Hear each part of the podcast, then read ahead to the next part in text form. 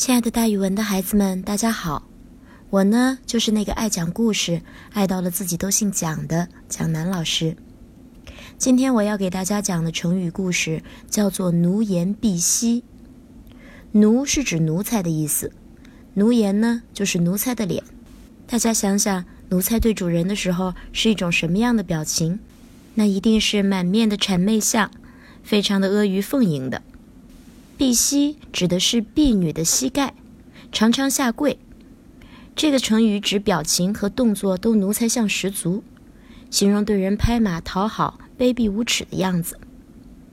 南宋时期，南宋与入侵的元兵交战，因为宋朝的兵力不足，总是打败仗，国家面临着灭亡的危机。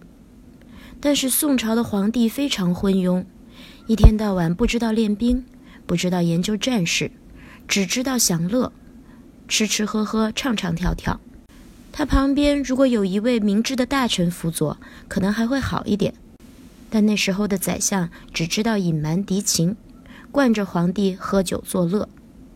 大臣陈仲威知道这情况十分严重，于是他就跑去告诉皇上，举了个例子说：高宗在位的时候，君臣都十分昏庸。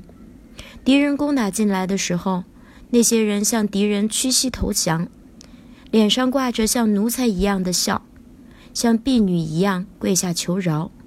我们应该引以为戒呀，皇上！这样奴颜婢膝的日子过得是多么的屈辱呢？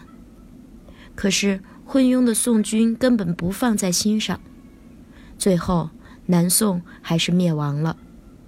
所以后来人们就把“奴颜婢膝”这个成语用来形容对人拍马讨好、卑鄙无耻，也用来形容不知道保护自己的东西，反而向敌人投降。